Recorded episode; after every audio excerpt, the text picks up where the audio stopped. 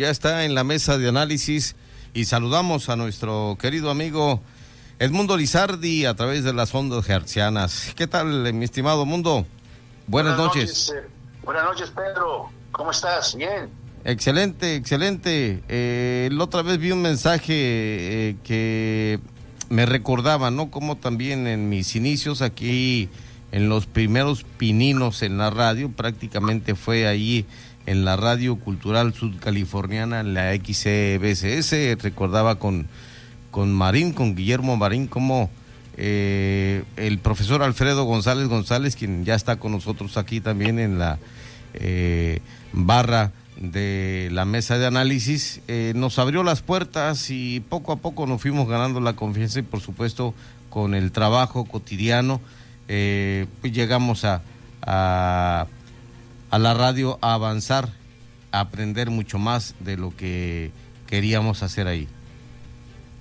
Sí, la, la, la radio eh, la que fundó Alberto Alvarado, ¿no? Alberto Alvarado, sí, exactamente. En, el sexenio de, del gobernador Alberto Alvarado Aramburo. No, de gratos recuerdos, ¿no? De gratos recuerdos. Por ahí tiene algunas anécdotas el profesor Alfredo González, ¿eh? ¿Cómo? Tiene sus anécdotas de la radio el profesor Alfredo González. Ojalá que nos cuente una próximamente. Sí, no tiene muchas. Yo, mira, yo, eh, Alfredo González, le tengo un gran respeto, una gran estimación. Eh, es mi padrino, eh, yo, le digo mi padrino a Alfredo porque él fue el primero que me llevó de la mano, yo estaba en la prepa. A ver, cuéntanos. Y tiene como 16 años, yo estaba en la prepa y él fue el primero que me llevó al Eco de California, nada más y nada menos que el Eco de California, un semanario de opinión como no ha habido otro en Baja California Sur y creo que en los alrededores, ¿eh? yo he vivido fuera y, ahí en el norte y no, como el Eco de California, fundado por don eh, Ignacio Bañuelos Cabezur, un apasionado y gran defensor, digno defensor del periodismo en una época así difícil. Eh, pues no ha habido, no, no, no, yo no he vuelto a ver, ¿no? Menos ahora. Ese semanario fundado, le digo, por Ignacio Núñez y después retomado por eh, los Ortega. Ahí me tocó ya la época de Félix Ortega Romero como director. Félix Alberto. Félix Alberto, sí. Una gran persona también, muy temperamental. Y eh, Alfredo me llevó hasta la legendaria mesa de las playitas, donde se reunía la mesa de redacción del ECO. ¿no? Y ahorita que me dijiste barra, que, Alfredo estaba en tu barra, me acordé de esa mesa porque ahí había, eh, pues era una barra libre. es muy, muy, eh, muy, muy, periodística, muy periodística. Este, el ambiente periodístico está, eh, tiene buenas relaciones con el alcohol, ¿no? Con los brindis y esta clase de, bohemia. Entonces la mesa de las platas pues a mí estaban ahí sentados mis, maestros a los que yo retaba y admiraba muchísimo. Alfredo era eh, mucho más joven, ¿no? pero ahí estaba, por ejemplo, el doctor Carballo Lucero, Javier, cuentista consumado, ganador de un premio nacional de cuento. Eh, en, el Universal, creo, un conjunto convocado en el Universal allá por los años 60, una cosa así. Eh, muy, un tipo muy discreto, de un gran talento literario, y claro, era médico también, ¿no? Y con una cultura eh, enciclopédica, tipo erudito en muchas cuestiones, historia, por ejemplo. Eh, y también estaban ahí, por ahí, pues Fernando Scopinici, Armando Plasniña, ¿quién más? Peña Modirón, había otro colaborador que después fue a Chihuahua, Ramón eh, Castro Burgón, creo que se llamaba, maestro también, eh, tiene su columna ahí. En fin, eh, toda una, toda esa generación, brillante generación de subcalifornianos, que le daban a ese semanario un realce, te digo, pocas veces visto, pocas veces, pocas veces visto y felicitado en el periodismo local impecablemente bien escrito. ¿Por qué? Porque el, jefe de redacción era nada menos que el doctor Carballo, Lucero, no se le iba una. Eh, eh, y este, usaba maestros como Armando Trasviña, todos ellos escritores, Beltrán Scopinici.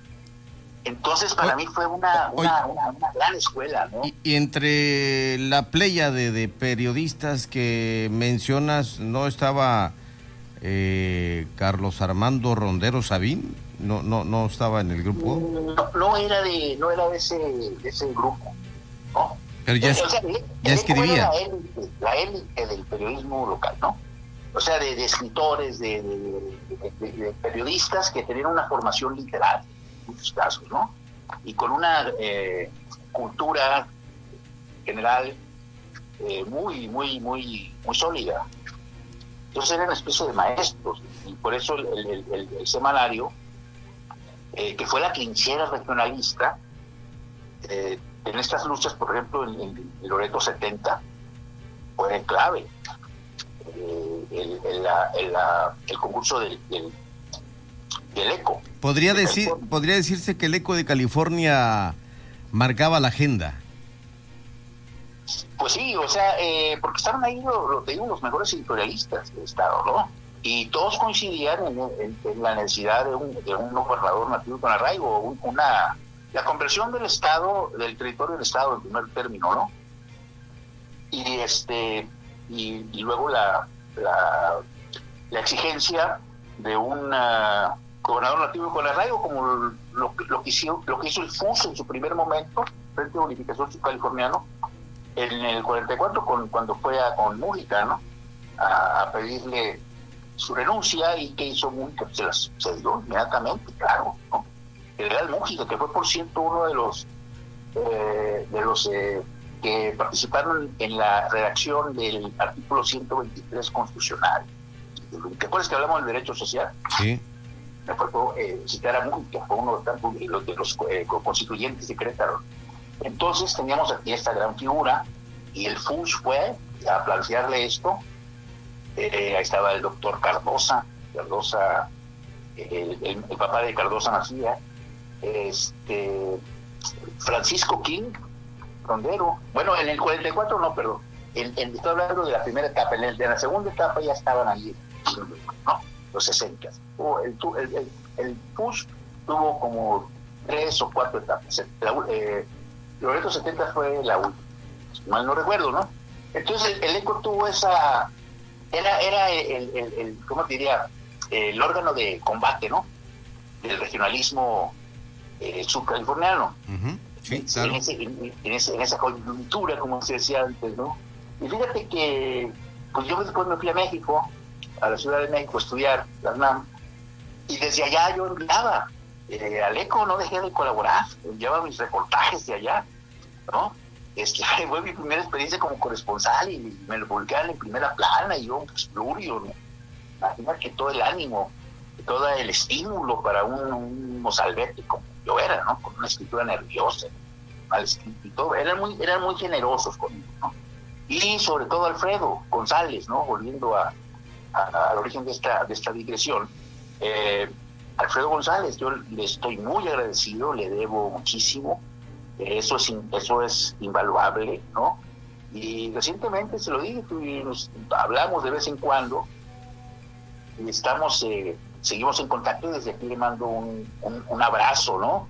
Porque fue el que me dio ese primer estímulo, te digo yo, en la Ciudad de México, eh, pues eh, seguí colaborando y, este, yo desarrollándome como, como periodista, ¿no? Hasta después eh, ya conectar con los algunos de los grandes periódicos de, México, como fue el Uno más Uno, etcétera, ¿no? Revistas. Pero era, esa fue mi escuela este, original, ¿no? Ah, excelente, excelente medio de comunicación, el, el Eco de California, eh, que bueno, prácticamente... ¿tú, qué crees? Que los maestros de comunicación actuales en las universidades, los maestros eh, de, la carrera esta, ¿no? Universitaria, ¿tú crees que recuerdan? Hay, habrá una materia que se llama periodismo regional y donde se vea, se revisen todos esos antecedentes del periodismo eh, local, porque hay gente que viene con, una este, una actitud de, neoconquistadores, ¿no? Que creen que van a, a fundar esto y esto otro. No, esto es falso. Aquí ya ha habido vida hace mucho tiempo y había y, muy buen periodismo como fue lo fue el hecho y después el tiempo de la paz. Estaba Antuna, Alberto Antuna, otro, otro gran, este, gran talento periodístico, ¿no? Y fíjate, te voy a contar esto para cerrar lo del eco. Eh, pues uno crece, ¿no? Y comete a veces parricidios. Entonces, eh, pues empezamos, fundamos una revista que se llamaba Ahora. La fundamos en una primera etapa Ernesto Adams, mi primo Jorge Luis Salgado, Jesús León, y luego vino la otra etapa con Bancalari, con Bernardo Arellano, con otros, ¿no? Hicimos un buen grupo. Incluso vendíamos publicidad. Creo que es la única revista junto con Coya, la otra que fundamos este, Bernardo y yo, eh, que ha, vivido de publicidad, ¿eh? sin financiamiento del gobierno.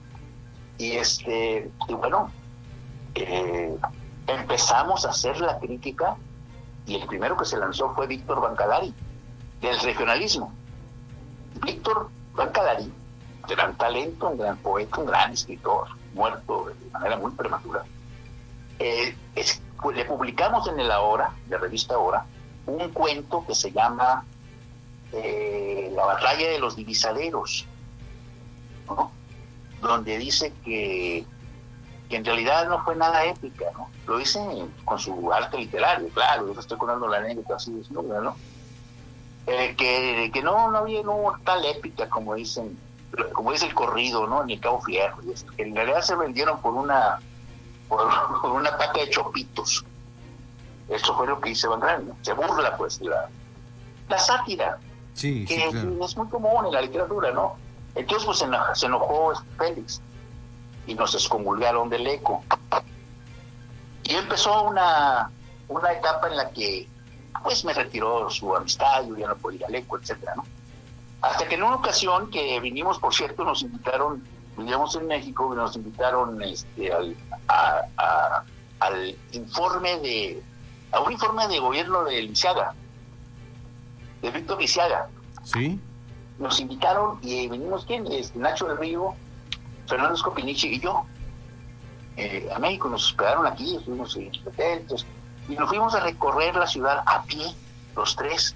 Después llegó Arellano, Bernardo, y nos fuimos a recorrer, eh, fuimos al, informe, ¿no? Recuerdo que salimos del hotel caminando y íbamos caminando por el malecón y se paró un, jeep y era Paco Arámbolo Francisco Arámbolo Salas, otro escritor. Sí, claro.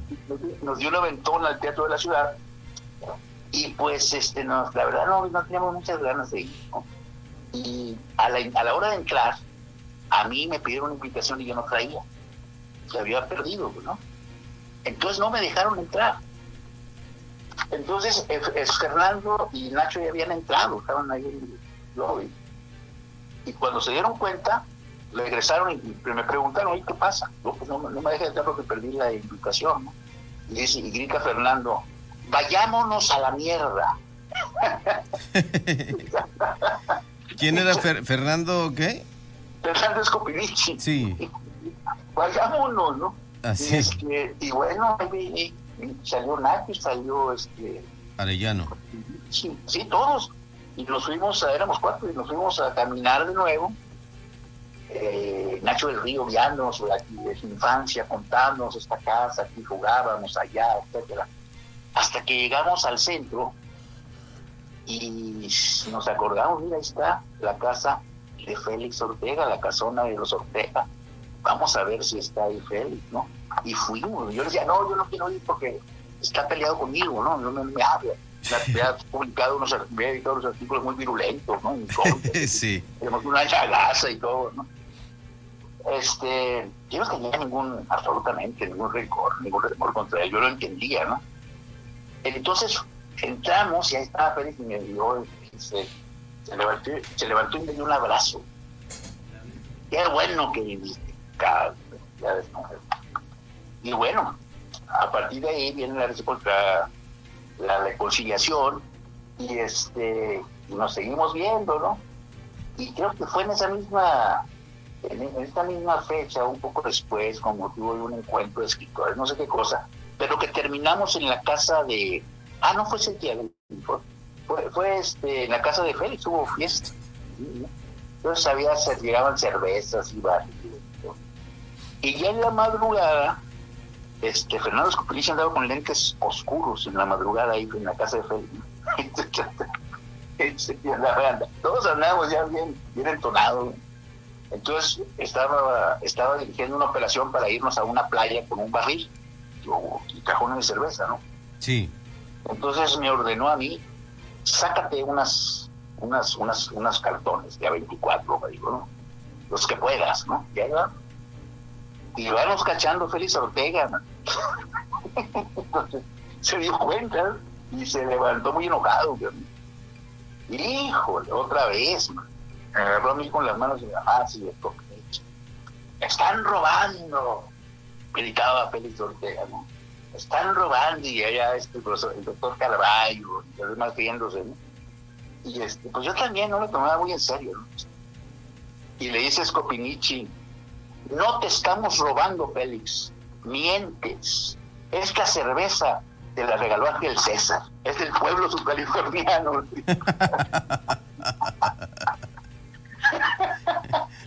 todo, y todo el mundo se rió, mentira, hasta la mamá de Félix estaba, estaba. Sí. No, soltaron la carcajada y hasta que Félix también, ¿no?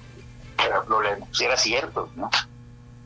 Entonces, muy, muy buenos tiempos esos, y gracias Alfredo González, creo que Alfredo estaba por ahí en aquella ocasión, se debe de acordar, bueno, tiene muchísimas más anécdotas que yo, ¿no? Eutimio Pinzón también iba ahí, de poeta. Eutimio Pinzón, me acuerdo, amigos, muy amigos. Eh, todos ellos, ¿no?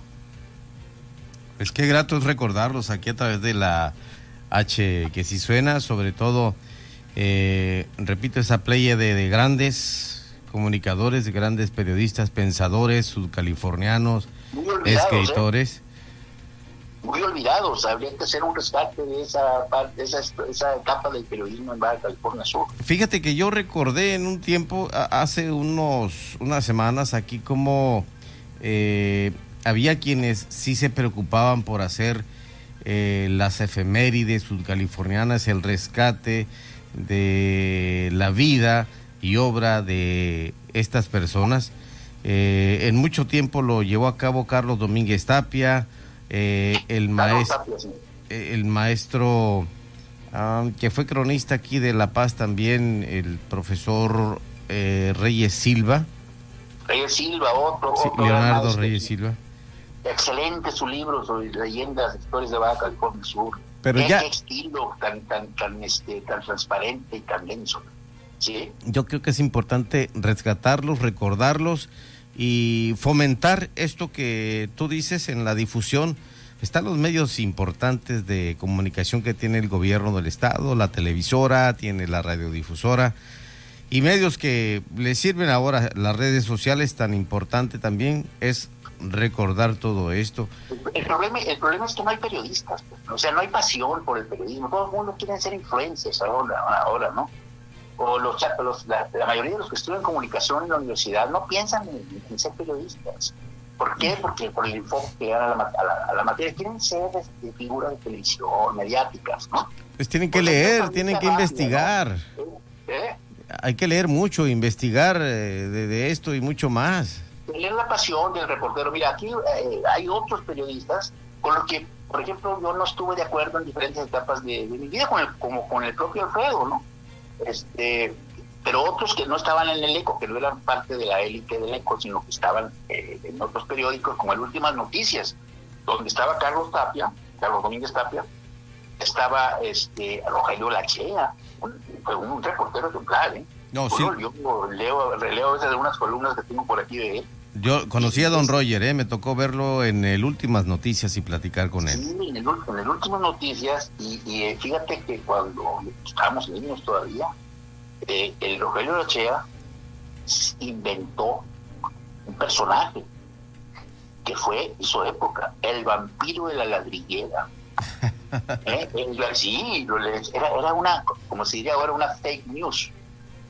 ¿no? Como fake news era la de Carlos Tapia también. Que, sí, era muy, era muy, era porque era un mitómano muy gracioso y muy creativo y muy talentoso, muy ingenioso. Como cuando dijo, le dijo, cuando dijo que se iba, que la UNESCO lo había invitado a una, a, una reunión internacional allá por Argentina, ¿no? Y le habló a Pancho King, pero estaba en Mazatlán, pero le habló, le habló como si estuviera en Argentina. Y le hizo todo el cuento. Y en realidad estaba, como se comprobó después, estaba en Mazatlán. Y ahí le habló. Era como el mago Septién que inventaba los juegos. Ah, efectivamente. Desde el hotel, ¿no? Desde su habitación del hotel eh, Pedro Septién. Sí, o sea, leyendo, este, oyendo el radio, el juego por el radio y este, él apuntando, haciendo la anotación, el box score le llama, ¿no? Exactamente, sí. Entonces esta gente es muy importante rescatarla, Rogelio Lachea, a, a, Carlos Tapia, que era tremendo, este, ¿quién más por ahí de esa época? Pues hay otro, no, lo recuerdo, Armando Trasquilla, este, en fin, ¿no? Hay muchos de estos nombres ahí en, en, la, en el muro eh, que se erigió como parte de la libertad de expresión en, la, eh, en las calles, vamos a, decirlo así, de Padre Quino, las calzadas Padre Quino y Manuel Márquez de León. Fíjate que nunca le he visto yo, no, nunca, nunca, nunca, he ido ahí, o sea, le, he visto el paso por el carro pero nunca, nunca me ha dado esa... Ahí están los nombres, ¿eh? De bajarme, sí. De la mayoría. Antes de que se me olvide, ahí estaba también, bueno, Nacho del Río, ya lo sé, también era colaborador del ECO, y este, eventualmente Alberto Arnaud Salgado. Nacho del Río y el Beto tuvieron una polémica ahí, una, o lanzaron un manifiesto que se llamó el Manifiesto de la Choya, ¿no? Este, muy interesante que eh, provocó una polémica dentro del medio cultural local que ya no se da eh, entonces se vivía una vida cultural muy intensa, ¿no? Literaria, cafés literarios, todo esto. Eh, en fin, con lo de los 70 reuniones para discutir sobre el nombre, un nombre del Estado, de Benito Juárez, un movimiento para que no se llamara Benito Juárez, este, que es Sud California, Antigua California, en fin. Eh, una efervescencia que yo no veo ahora, ¿no? ¿Por qué? Porque hay, no hay eh, verdaderas vocaciones. Son, sí las hay, pues, pero no, no con esa intensidad, ni, ni, hay un órgano periodístico que sea, eh, como diría, el centro neurálgico de la, del periodismo en Baja California. ¿Qué, importante podría revivir, ¿no? O, o renacer en no sé qué época que le podrían llamar o poner al ECO de California. Eh, ¿Cómo si revivirlo al ECO? Sí. Se, ha intentado varias veces, pero ya no, ya no es, no, es lo mismo, pues son, son otros tiempos. Eh, el nombre sí está eh, tentador, pero no habría que habría que tener mucho cuidado de no de no mancharlo, ¿no? Eh, eso eso eso podría hacerse, o sea, un nuevo, un nuevo semanario que no hay semanarios y opinión, ¿eh? O sea, ahí en el RECO no había reportajes, ni una que otra notica, pero era pura, pura opinión. Opinión y análisis.